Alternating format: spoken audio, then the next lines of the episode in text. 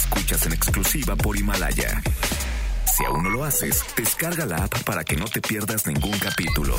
Himalaya.com. Este programa cuenta con interpretación simultánea en lengua de señas mexicana a través de mbsnoticias.com y gracias a traducción, interpretación y accesibilidad en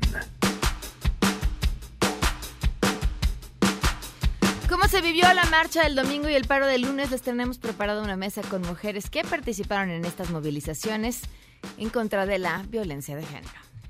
Mi historia de abuso duró 14 años de vida. Mi abusador es mi padre. En mi transcurso de niña conocí lo que era la prostitución, solo que no sabía que se nombraba de esa manera. Y tampoco sabía que daban dinero a cambio de todo.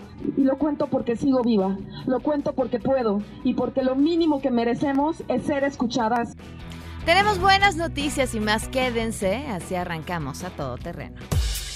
MBS Radio presenta A Todo Terreno con Pamela Cerdeira. I ain't gonna be cooking all day. I ain't your mama. I ain't gonna do your laundry. I ain't your mama. I ain't your mama. Boy, I ain't your mama. When you gonna get your act together? Buenas tardes. ¿Qué estamos escuchando? Hola Pam, buenas tardes. Estamos escuchando a Jennifer López Ok. en Your Mama. Entonces que nos sigan. Hoy es un programa eh, feminista. Ok. Entonces, pues que nos digan qué quieren escuchar. Arroba Janine. Gracias. Gracias, Jan. Gracias.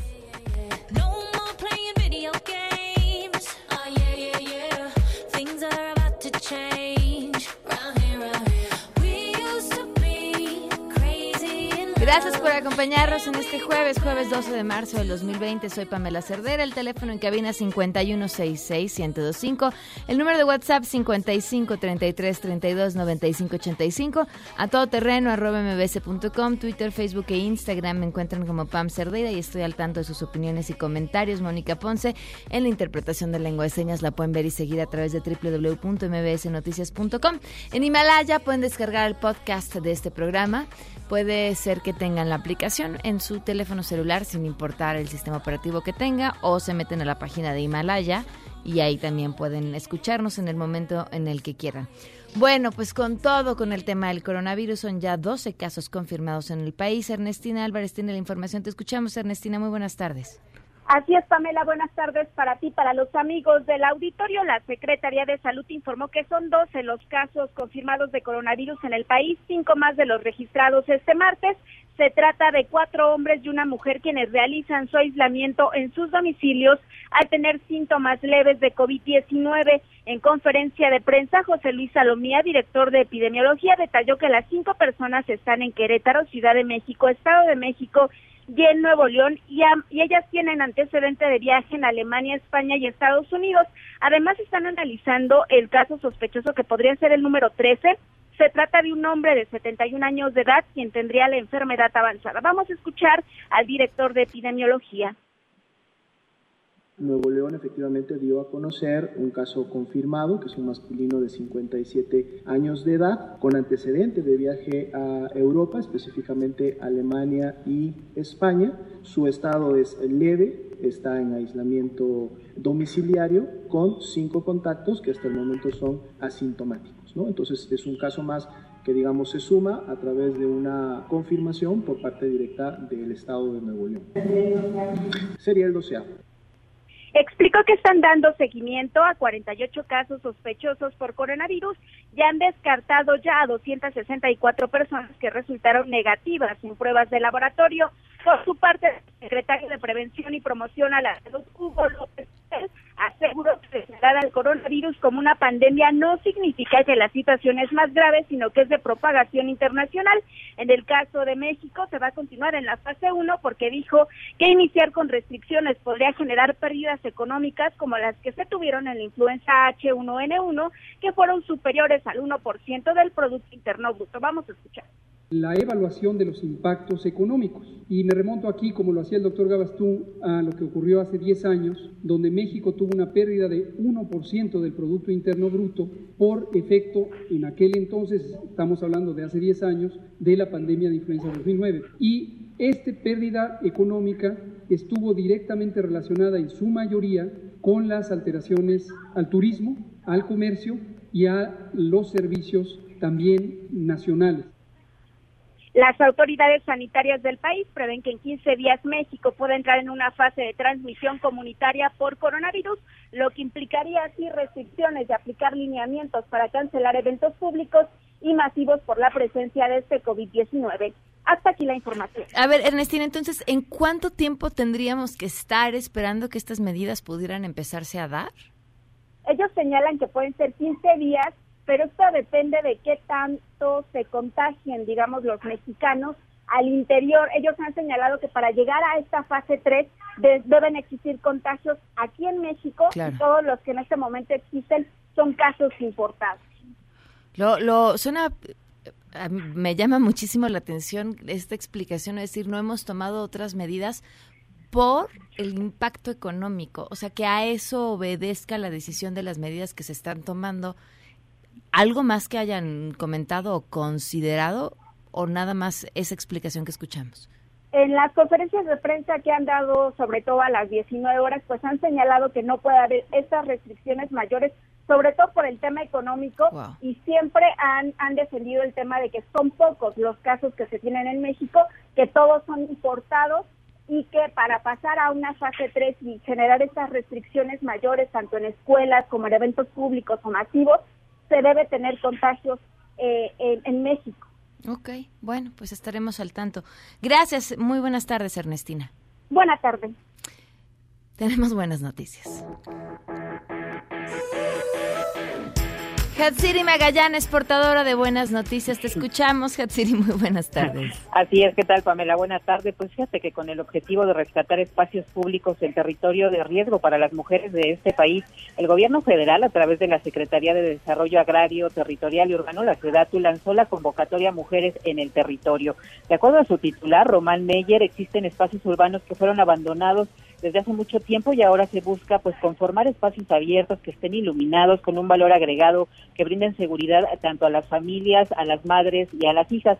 Detalló que se busca entrar en aquellos territorios más problemáticos para las mujeres. Vamos a escuchar algo de lo que dijo.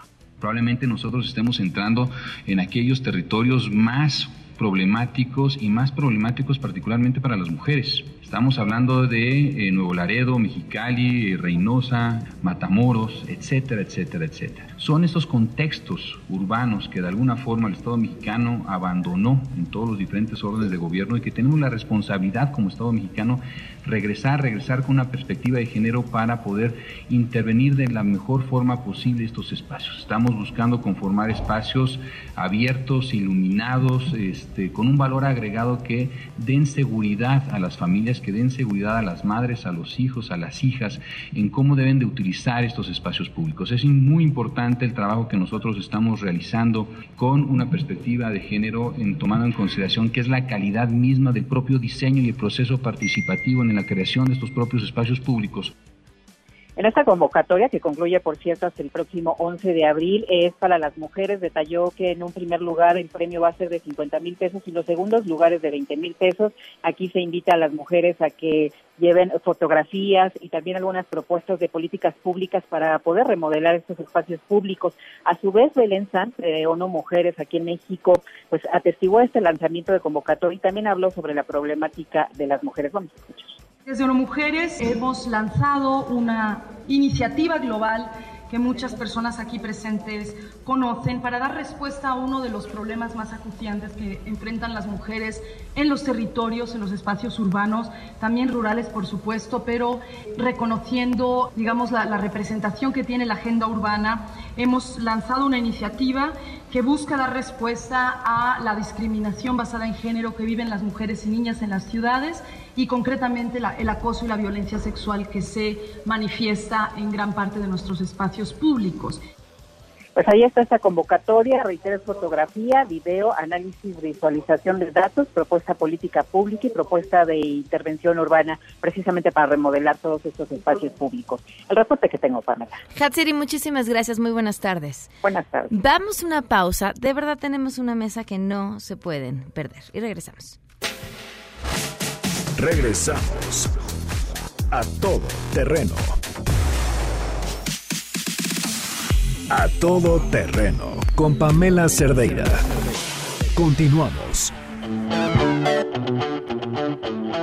Continuamos a todo terreno. Brenda Angulo está aquí. ¿Cómo estás, Brenda? Bienvenida. Muy bien, muchas gracias, Pamela. Bueno, buenas tardes para todos. Ya viene Semana Santa y seguramente quieren eh, lucir un cuerpazo en la playita o a donde vayan a ir. Y bueno, todavía están a tiempo de perder sus kilitos de más, pero les aconsejo que, bueno, no hagan dietas que los maten de hambre, porque no se pierde el interés y no logran perder esos kilos. Y tampoco que paguen gimnasios carísimos si nada más van a ir a platicar. Yo les voy a dar un teléfono, Pamela, que es el 55 41 60 45 20.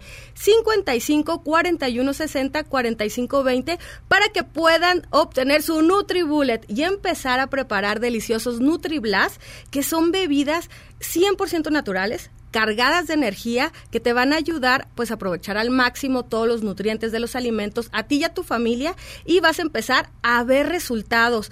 Tienen que llamar 55 41 60 45 20. Es un productazo, ¿eh? Fíjate que ah, tú lo estás ofreciendo para los licuados, por ejemplo, que en la mañana no, no tienes tiempo, tal, y te preparas tu licuado y ya traes un alimento súper completo, este, pero sirve para mil cosas. Exacto. O sea, incluso la sopa, la crema, la... Todo lo puedes preparar ahí. Claro, porque aquí, mira, lo estás viendo, es muy fácil de utilizar. Traigo, bueno, los vasos, ¿no? Que son de un material muy resistente, no se rompen. Y además vienen en dos medidas para que tú puedas elegir si quieres para varias, pers- varias personas o para ti solito o para, bueno, para toda la familia. Y en menos de un minuto lo que hace NutriBullet es pulverizar los alimentos. Entonces, en menos de un minuto logras tener esos NutriBlast, que son estas bebidas deliciosas que tú les vas a poner lo que tú quieras y obviamente les vamos a dar una guía para que ustedes puedan preparar los que más vayan de acuerdo con su estilo de vida. Se recomienda al principio eh, tomarse un NutriBlast al día, pero son tan deliciosos que después vas a terminar tomándote dos o tres. Sí, claro, es una de... Es, ay, es que yo ya les quiero compartir recetas. Mi hijo que odia desayunar, por ejemplo, en el NutriBullet lo que le hago es un licuado Ajá. que trae eh, leche, crema de cacahuate hecha en casa para que traiga alguna semilla, alguna nuez o así, eh, un plátano y además ya si estoy de suerte le escondo alguna verdura y ya está, con eso te da y tantita avena, entonces ya traes un desayuno súper completo que se echa pues prácticamente en un vaso. ¿no? Qué delicioso, ¿no? Mm. Es el Y sabe rico además. Sabe rico y aparte está bien alimentado. eh, bueno, con Nutribullet les voy a decir una cosa, ustedes van a lograr perder peso, pero también van a tener más energía, van a mejorar los niveles de colesterol y triglicéridos, que hoy en día sabemos que nosotros estamos acostumbrados como mexicanos a comer muchos alimentos con químicos, con azúcares, que en lugar de ayudarnos, pues nos perjudican la salud. Entonces con Nutribullet cambia esos malos hábitos alimenticios, pero por favor llamen al 55 41 60 45 20. Les voy a repetir el teléfono, anótelo por favor. 55 41 60 45 20. Miren la receta para preparar el hummus, para preparar un dip de verduras. Ya se te antojó, no, Pamela. Quiero, quiero todo. Quiero, es que, es, es que de verdad, es, además es una herramienta. Tan- yo aquí ya vendiendo. Les voy a cobrar comisión. No, no, está es muy que, bien. Es que me gusta mucho porque es muy fácil de utilizar. Es muy fácil de lavar. Eso. Es muy práctica. La tienes como muy a la mano. Porque incluso tú dices, ah, la licuadora. No, saca la licuadora, luego lava la licuadora, que es un rollo.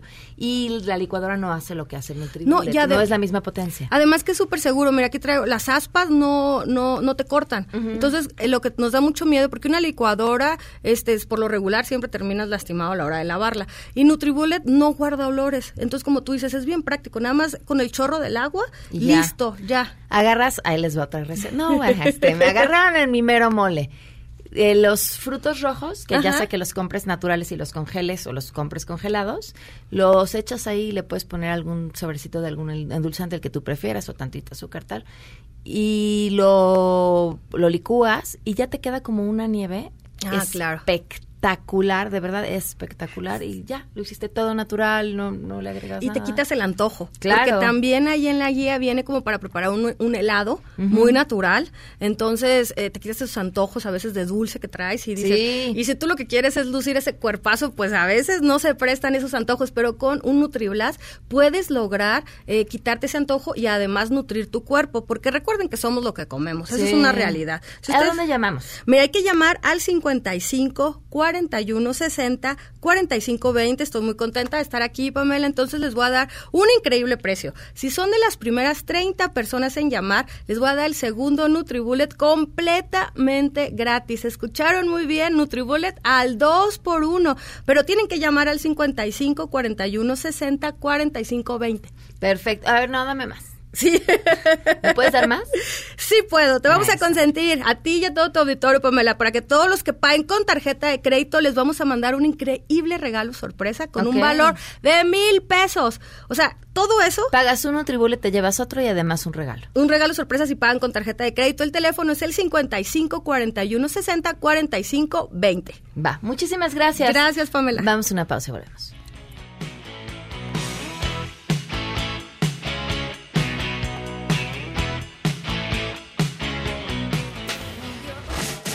Regresamos a todo terreno.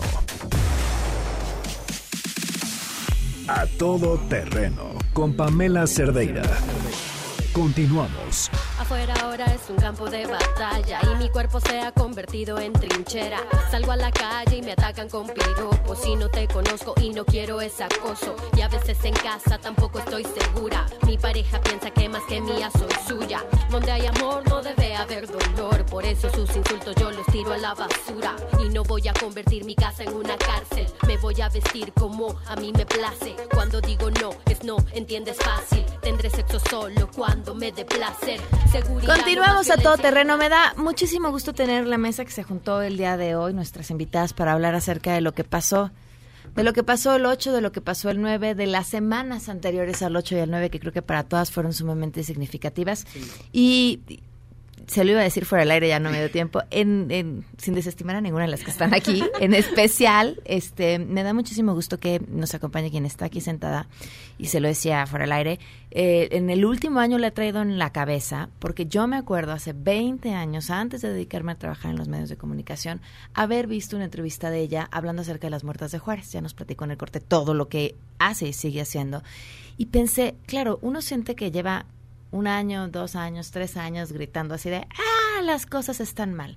Pero esa entrevista me trae a cuenta que esta mujer lleva 20 años, 20 Sí, años, al- gritándonos, las cosas están mal. Entonces, eh, eh, por, por esa razón en específico es que además me da muchísimo gusto que esté aquí sentada, así que le doy la bienvenida a Vanessa Roche. ¿Cómo estás? Bienvenida. Te- Pues feliz de estar con las hermanas, eh, feliz, eh, feliz y preocupada, la verdad, porque te agradezco mucho la generosidad de las palabras. Son 20 años de labor social, 33 años como, de, como actriz profesionalmente, y en, ambas carreras, tanto como activista o agente de cambio, como ahora ya me, me premiaron la Fundación Honoris Causa Internacional, ahora me acaba de dar un reconocimiento como mujer agente de cambio por la iniciativa del paro que lancé el 21 de enero en una red nacional de trabajo colectivo.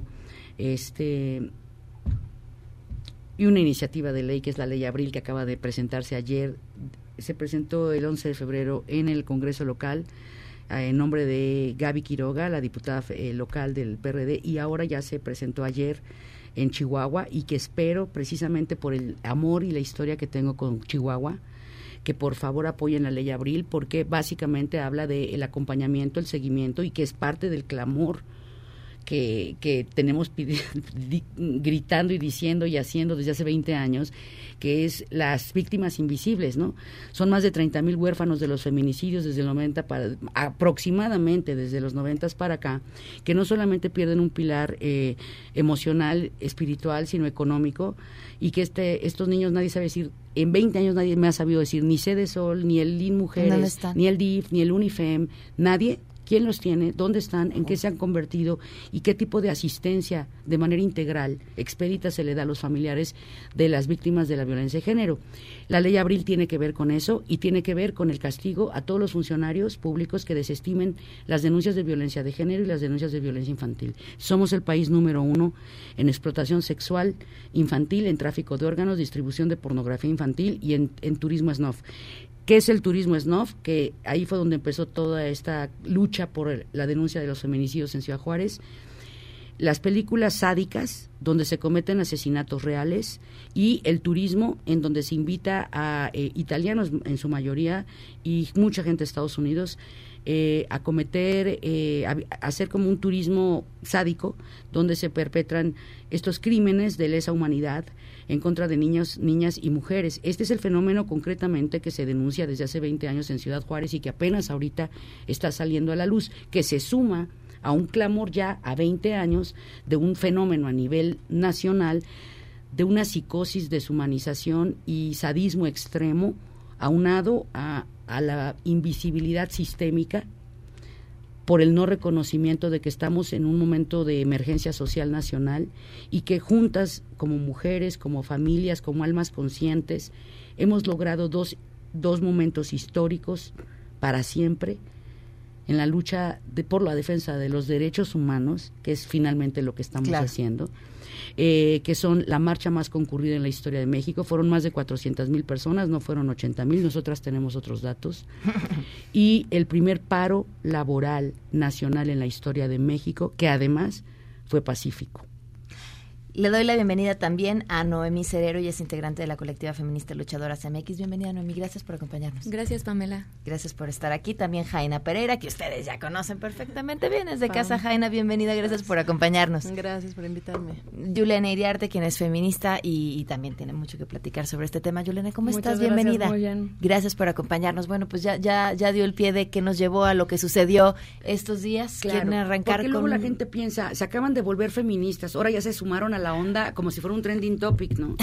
Y creo que, perdón que me mame. eché así como un planteamiento No, no, no, muy amplio, pero creo que es importante porque también esta, este, estos años ya de clamor también hace que la gente entienda por qué muchas jóvenes que son del feminismo radical, yo soy del feminismo pacifista y realmente soy humanista, este, por qué actúan de cierta o cual forma y que además es importante aclarar que lo extraño no es que haya jóvenes que ante esta indolencia, esta invisibilidad del no fenómeno, así. exactamente, exactamente, y que además Sí. estos grupos pequeñitos, que no son las 400, tra- más de 450 mil personas que estuvimos ahí, este, no to- son grupos pequeños, solamente van contra vidrios y paredes. Todo lo demás que sucedió y que gracias a Dios pudo contenerse, porque somos más las buenas conciencias en este país, que ya estamos de verdad al límite de tolerancia y se pudo contener estos brotes que fueron provocados por grupos de choque que todas vimos y todos vimos cómo estaban provocando una escalada de violencia para que terminara en tragedia y de un plumazo o de un bombazo molotov terminar con un movimiento que es mundial, que es de- desde la historia de la humanidad ha existido, con un despertar de paros laborales nacionales que se vienen llevando a cabo desde el 2017 a la fecha en más de 170 países, y con el principio fundamental de la defensa de un derecho humano e inalienable y constitucional, que es la emancipación o la abolición de la esclavitud del género femenino. Claro. Jaina, ¿cómo lo viviste tú? Mira, yo ahorita que decía Vanessa, eh, no es que sea un trending topic, no es que nos estemos montando ahorita. Eh, yo creo que incluso las que se están montando ahorita, porque es un trending topic, son bienvenidas. O sea, he visto, eh, mira, para mí fue, y estamos en varios grupos juntas, eh, fue una cosa muy emotiva, muy conmovedora, justo estos despertares, ¿no? En los que poco a poco amigas mías con las que jamás habíamos tratado el tema, o amigas de amigas que jamás se habían interesado o que nunca habían tenido conciencia de que era una necesidad, eh, se acercaron y empezaron a, a plantear sus cuestionamientos y sus dudas y fue, la verdad es que muy conmovedor, sobre todo para mí muy conmovedor todo el camino hacia el 8M y eh, escuchar pláticas que nunca habíamos escuchado, empresarios que nunca se habían planteado, oye, ¿cómo le hago para cerrar? Pero que no vayan mujeres, pero no cerrar, pero que sí funcione, pero que no se me caiga la producción, pero, o sea, hubo un, un, una discusión pública sin precedentes, más allá de la marcha que también creo que fue sin precedentes, pero la discusión pública para mí fue, fue una cosa muy conmovedora y me, y me, y me, me costó mucho trabajo el, el, el, el día después del 9, el 10, porque vi que muchos hombres, sobre todo hombres, seguían con estas, bu- hubo burlas en escuelas, hubo comportamientos que digo, no puede ser, o sea, el mundo alrededor está conmocionado Y estos chavos tienen anuencia de la escuela para burlarse de la lucha, burlarse del dolor y burlarse, eh, digamos, de la crisis, ¿no? Entonces fue, ha sido un proceso de sentimientos encontrados. Me, me queda un poco la angustia de decir, ¿y ahora qué vamos a hacer, no? Justo un poco por lo que decía Vanessa, vamos a querer, ¿cómo nos coordinamos? Para que no, para que esta fuerza que agarró, por las razones que haya sido, no se debilite. Sí, yo. Ah, disculpa. ah. Eh, creo que fue. sí, es bastante histórico y que el hecho de que se haya juntado tantas chicas y la verdad era muy esperanzador ver tantas chicas jóvenes de secundaria o de prepa que estaban en la marcha y ver como la fuerza que traen, que realmente ya están decididas a no callarse, que fue algo que a lo mejor yo no pude hacer cuando tenía su edad. Pero también viene como desde el año pasado. El año pasado siento fue un año muy feminista, con el Me Too, con la brillantinada, con todo esto. Y se empezaron a lograr cambios. Pero empiezas el año con una asesinada, otra asesinada. 500, 500 eh, De, más de de nueve 500, sí, somos, perdón. o- bueno, ya son once, o sea, empezamos el año tristes. En- empezamos el año tristes porque era como, bueno, hemos hecho tanto y siguen aumentando las cifras. No están oyendo. Y no nos están oyendo. Y entonces, ¿qué hacemos? Y salimos a, a protestar contra medios que publicaron fotos donde denigran a el cuerpo de una mujer asesinada. Y, en, y amaneces al otro día y mataron a una niña de siete años. Dos. Nadie habla de la segunda Fátima en la misma colonia, en la misma semana de 11 años que fue atravesada por vía vaginal con una sierra. Nadie la mencionó. Fueron dos en la misma semana, dos Fátimas. Ok, hablamos de las dos chicas, de las dos niñas asesinadas y de las muchísimas otras que no tenemos conocimiento, Exacto. que no se saben, de las desaparecidas. Y entonces llega un momento de hartazgo en el que dices, ok, ¿qué más hacemos? Y entonces ya también las mujeres que antes no se querían meter también les está atravesando este dolor y las niñas que también ya se dan cuenta de que no van a callar y por eso fuimos tantas ese día. Y, se, y sí se sintió ese, esa necesidad de ser escuchadas y esa necesidad de gritar y ya el hartazgo. Y de porque catarsis, ¿no? Hubo una Creo que es importante también sí. reconocer la labor eh, para esta afluencia.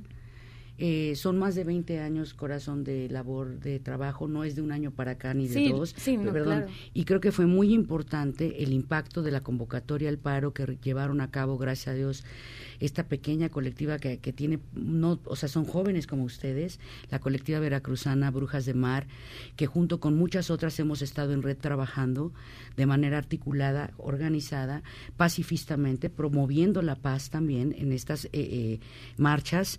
eh, y creo que fue muy, muy importante y quiero hacer un reconocimiento público a, nos, a nombre de toda la colectividad del Movimiento Nacional Femenino por la Paz para México, que es desde donde estamos trabajando y que fuimos las convocantes al paro a todos los medios de comunicación y a todas las instancias e instituciones y empresas que se, adhi- se adhirieron al paro de manera inmediata a la convocatoria, porque gracias a ustedes, los medios de comunicación, se logró este impacto a nivel nacional que hizo que todas estas jovencitas que, que, y muchas familias y hombres que estaban a los lados con unos cartelones hermosísimos, familias enteras, se unieran por primera vez a esta marcha mundial.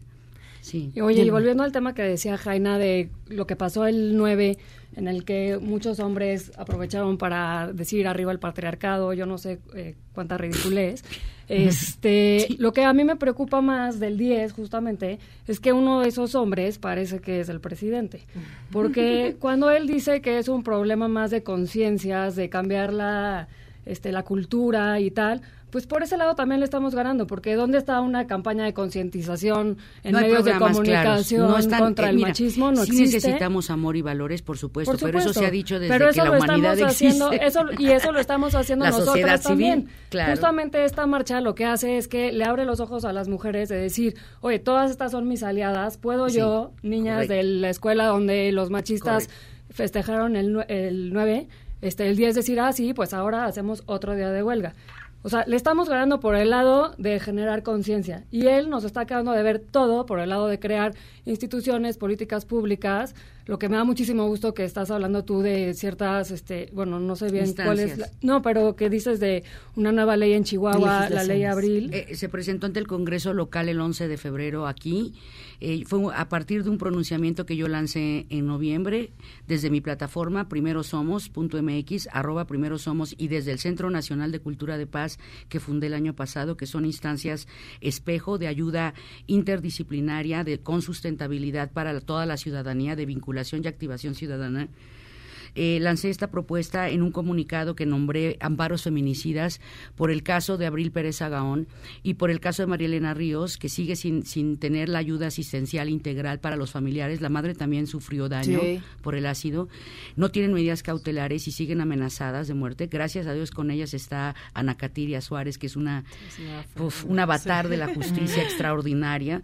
Pero la verdad es que, y bueno, la comunidad artística y social que se ha unido a este reclamo, pero fue tan, tan atroz lo que pasó que por tres mil pesos dejaran a un feminicida libre y sigue sucediendo, que lancé esta propuesta para que se creara la ley Abril.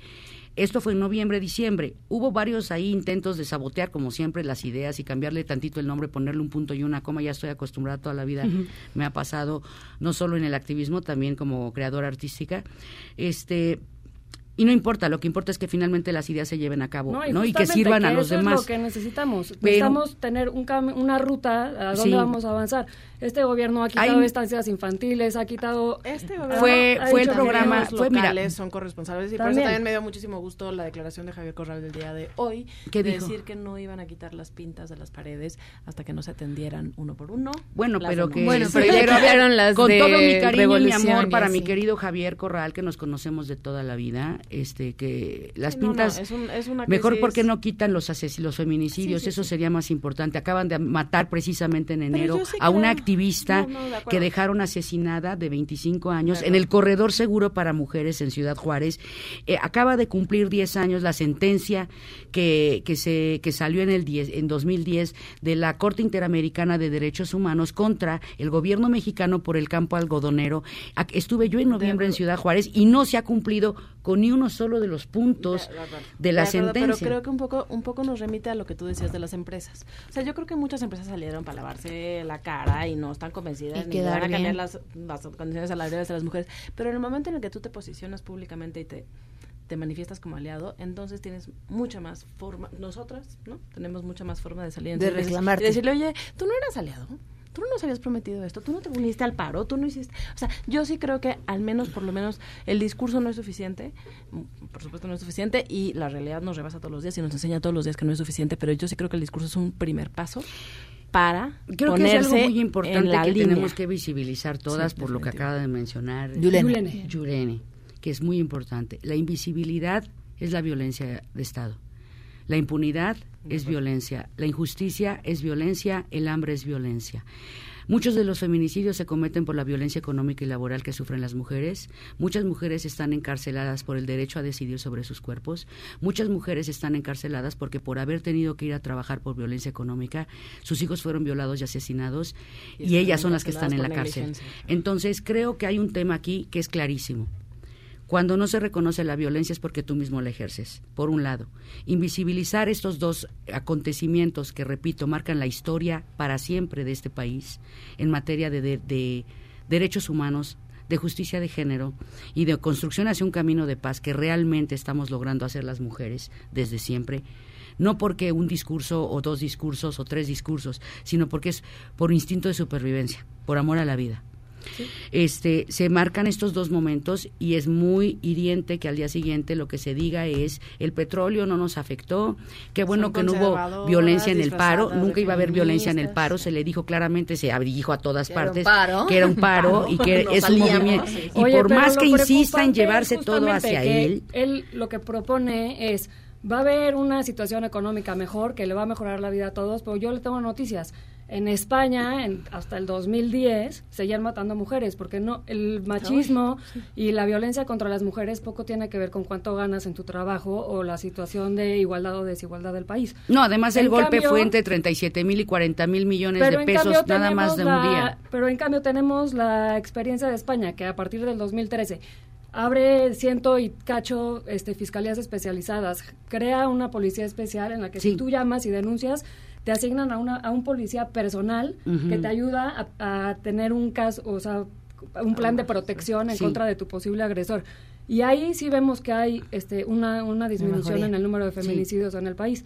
Y acá estamos haciendo todo mal. Y además ahí Sí, te va, que- y vuelvo a la ley Abril, porque es tan importante en ese sentido, por el castigo a los jueces que desestimen esto, a la falta de perspectiva de género en la impartición de justicia, y, eh, y que me alegra mucho cosas, que se haya ido de lo local, que está atorada todavía a Chihuahua, porque todas las reformas que se tienen que hacer en este país de manera emergente para contener el nivel de psicosis y de degradación de humanidad, hemos perdido el significado de la existencia.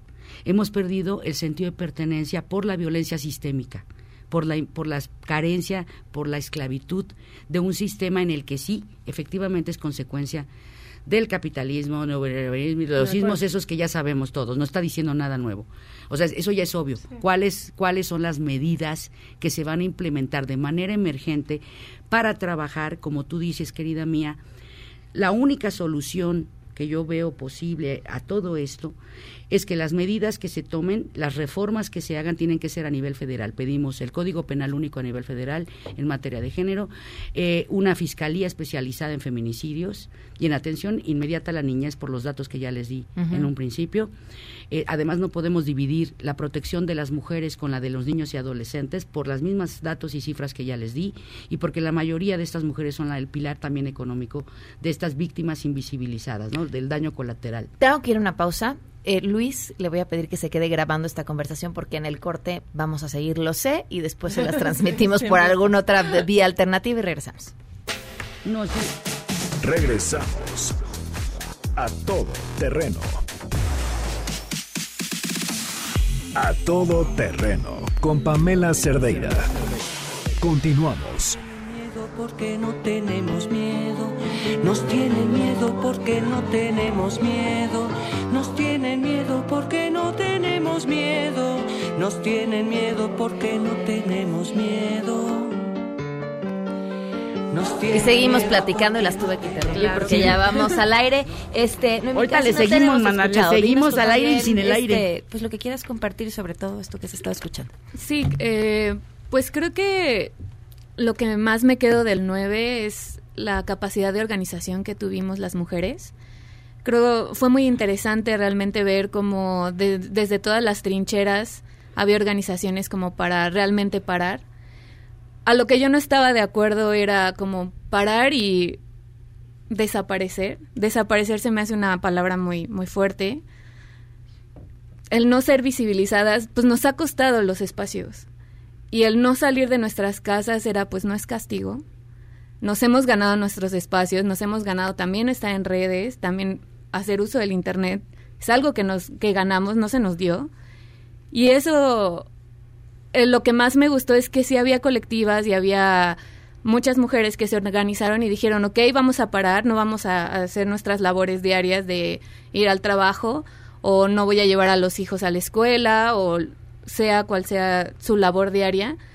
Pero ¿por qué no nos vamos a, a Revolución a colorear carteles de resistencia? Y eso fue increíble porque iban mamás con sus niñas, muchas chicas que nos sirvió también porque fue como después de toda la intensidad del domingo y que todavía te sientes como con toda la energía de todo tipo, y entonces llegar y colorear y, y estar en conjunto con otras mujeres y compartir sentires y sanar juntas, eso es súper poderoso y es súper feminista. Y, yo, pero Y la también, y también sí, la ir... propuesta no era guardarse en sus casas, era Pues no, pero sí un- se estaba Mira, te voy a explicar, generando te el voy a explicar de dónde desaparecer. viene mi amor. En 1975 en Islandia se llevó a cabo el primer El paro, paro, laboral sí. nacional de mujeres que lograron grandes avances en materia de paridad laboral, derechos humanos, etcétera. Sí, Otra yo no estoy en contra de, del de parar así. 2017 acá, del 2017 acá, en más de 170 países se han llevado a cabo paros laborales de mujeres. Te voy a explicar, mi amor. El paro laboral es una es una última medida, es el último recurso que tienen los grupos más vulnerados de trabajadores para poder protestar de manera pacífica, articulada y organizada, para poder avanzar por la inclusión y por la paridad, tanto en el reconocimiento de sus derechos humanos y constitucionales como en la inclusión de sus voces. Y eso a fue lo que veces, se hizo, ¿no? claro, a veces desde el silencio se eres más escuchada y visibilizada. Pero no, me refiero al hecho de, Sí, sí, me- de sí, que podemos, digo que ya fue el 9 y cada Lo quien como hizo lo no, que pero quiso. sabes que es que es importante el es que sentir de sí, las jóvenes porque a veces por, creo- por no conocer la historia de la No, importancia de no los paros tanto. Es que laborales. Yo creo que justo para mí el principal reto, digo, aparte de lo que platicábamos No. fuera del aire, que es cómo nos su- sumamos, digamos, las que sean de trending topic, llevemos un año, 5, 10 o 20, ¿no? O sea, ¿cómo nos sumamos a las que ya saben los caminos, a las que ya saben los huecos, que ya tenemos que hacer, digamos, un plan Y también, ¿por qué no también- generar otras pero cosas? También, pero también creo que es importante respetar desde un lado y desde el otro. O sea, creo que Mira, hay es que información, lo que ella creo que la acaba de trayectoria hay que era el origen de la es el origen de la sanación. Nosotras como co- no solamente entre mujeres, intrafamiliarmente, la propuesta llevaba toda una serie de cosas que no, no replicaron porque se fueron con el nadie se mueve que fue un error, o sea, fue un error y no fue un error, fue un gran éxito de Brujas de Mar haber lanzado así la convocatoria. Nunca se esperaron que iba a haber esta Sí, respuesta. y fue maravilloso porque además fue yo lancé la propuesta el 21 de enero con ellas y es el cumpleaños de Arusi Hunda, que es la vocera de Brujas de Mar, y ella lanzó la, eh, la convocatoria del paro el 18 de febrero, que es mi cumpleaños, sin saberlo ninguna de las dos. ¿Por qué? Porque estamos sincronizadas de manera orgánica y natural. Es la misma vida desde la tierra, madre, que está pidiendo que se armonicen las energías. Lo que acabas de comentar es precioso, porque justamente era parte de lo que se tenía que hacer, sororidad y sanación. Tenemos que hablar de manera intrafamiliar. ¿Qué tipo de ir desnormalizando todas las formas de violencia que ejercemos contra nosotras mismas en las mañanas frente al espejo, que desde ahí empieza todo, contra las otras mujeres, criticando, juzgando, minimizando, invisibilizando, agrediendo, y que permitimos y toleramos, justificando lo injustificable, y que son patrones que ya no se ajustan con esta realidad y que son parte de un sistema que es el sistema patriarcal. Para quienes no saben qué quiere decir esto y escuchan a las más jóvenes gritar se va a caer se va no es que nos vamos a ir contra los papás de nadie y que todos los hombres son malos esto no es una lucha de géneros no es una batalla de hombres contra mujeres mujeres contra hombres. Esto es un clamor mundial por un derecho inalienable humano y constitucional que no se ha reconocido. Cuando la raza afroamericana afrodescendiente inició la lucha por la abolición de la esclavitud, se decía exactamente lo mismo que se está diciendo del movimiento feminista. Quienes están detrás solo quieren destruir, a quién quieren derrocar, ¿A por qué. Y aquí viene el punto más importante que tiene que ver con la sanación, que fue la activación que hicieron este lunes, que fue, me parece que es hermoso y que se llevó a cabo en muchas partes del país. También de las colectivas que estamos trabajando, nos mandaron imágenes de cosas muy bellas donde hablaron, lloraron, se abrazaron. Ahí les va. El ser humano, la mujer sigue siendo considerada una subespecie igual que los o, eh, que la raza negra en su momento era considerada una subespecie. Por eso hay estas observaciones que muy bien haces tú de por qué salen a decir quienes están y a minimizar, porque no estamos considerados por este sistema como seres, Seres humanos. humanos. y eso es lo único, se está defendiendo el reconocimiento a que somos de la misma especie y que además nos necesitamos urgentemente. Yo creo que además lo que nos deja padrísimo lo del paro es pues que hay que seguirnos cuestionando. Sí. O sea, más allá de quién lanza una convocatoria, Y cuál es y proponiendo. convocatoria, pues apropiarte tú de esa No, sí es importante porque la invisibilidad empieza desde ahí. O sea, desde decir, de una- no importa quién haya hecho qué, no, sí importa porque No, la claro, gente se está jugando la vida no por la defensa. se- Espérame que tantito, se- la gente se está jugando, es que tú no sabes el ataque que ellas han recibido, hermana. Todo el mundo pero- se subió a la iniciativa. hablar. Sí, pero sí, pe- perdón, lo que quiero decir es que sí es importante en la sanación, también. en la sanación es muy importante que reconozcamos la labor tanto colectiva como individual para fortalecernos, porque es la única forma en la que nos podemos proteger de estos ataques. Perdóname. No, de acuerdo. A lo Por que yo me refiero es a que tú puedes tomar una iniciativa que sale de una colectiva y personalizarla y adecuarla a tu grupo de amigas o con quien estás viviendo ese momento. Yo, por ¿Qué fue ejemplo, lo lo, viví con, con- lo viví con mi hija que estaba desesperada porque ya se quería salir de la casa. Y la reflexión que tuvimos fue, pues gracias a la lucha feminista, hoy no estamos encerradas en nuestras casas todos los días Exacto. del año. Estamos haciendo lo que queremos, estamos trabajando en lo que queremos o estudiando lo que queremos. Este, a mí me encantó también unas chavas que se juntaron a jugar fútbol en Bellas, En Bellas Artes. O sea, como que, y más allá de lo que haya hecho cada una, que sigamos hoy teniendo estas discusiones, pues es lo que va a seguir enriqueciendo y este, saldrán nuevas propuestas, ¿no? Sí, claro, y es, o sea, recibimos algunas, este, o sea, nos dicen se puede hacer esto y lo otro, pero lo importante es cuestionarnos. Así es, cierra, tienes 10 segundos. Sí, yo creo que el, el foco para mí está en ¿y ahora qué? ¿No? ¿Cómo, ¿Cómo no perdemos esta ilusión compartida? Bueno, pues yo, yo creo que no. O sea, si volteamos a ver nuestra historia, esto nada más va a crecer. Muchas gracias. No nos soltemos, por favor, no nos soltemos en ese gracias, Se quedan en mesa para todos. Los cielos, las calles que tienen los jueces y los judiciales, hoy a las mujeres nos quitan la calma, nos sembraron miedo, nos crecieron alas. A cada minuto de cada semana nos roban amigas, nos matan hermanas, destrozan sus cuerpos, los desaparecen. No olvide sus nombres, por favor, señor presidente. MBS Radio presentó A Todo Terreno con Pamela Cerdeira, donde la noticia eres tú. Este podcast lo escuchas en exclusiva por Himalaya. Si aún no lo haces, descarga la app para que no te pierdas ningún capítulo. Himalaya.com